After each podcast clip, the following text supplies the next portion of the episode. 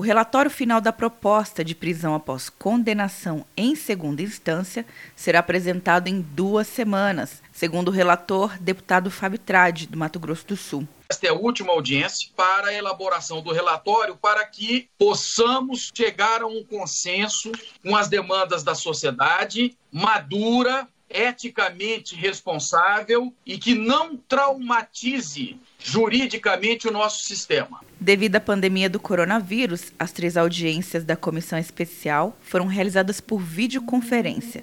Ao todo, o colegiado ouviu 20 palestrantes em 12 reuniões. Ex-ministro da Justiça e do Supremo Tribunal Federal, o jurista Nelson Jobim sugeriu alternativas que não dependem de alteração constitucional. Eu ainda acho que o anseio nacional da população de verem preso desde logo sentença de segundo grau é exatamente aquela situação que nós identificamos como fazendo a identificação de justiça com vingança. É muito próximo esse conceito e nós precisamos estar longe dessa situação.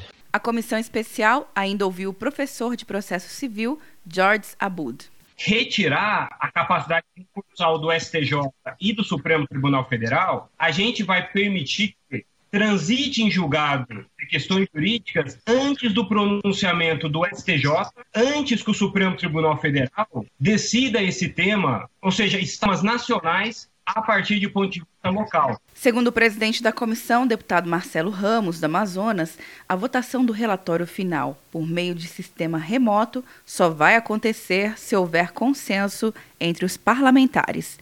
Quer um ano sem mensalidade para passar direto em pedágios e estacionamentos? Peça a Veloy agora e dê tchau para as filas. Você ativa a tag, adiciona veículos, controla tudo pelo aplicativo e não paga mensalidade por um ano. É por tempo limitado. Não perca. Veloy. Piscou, passou.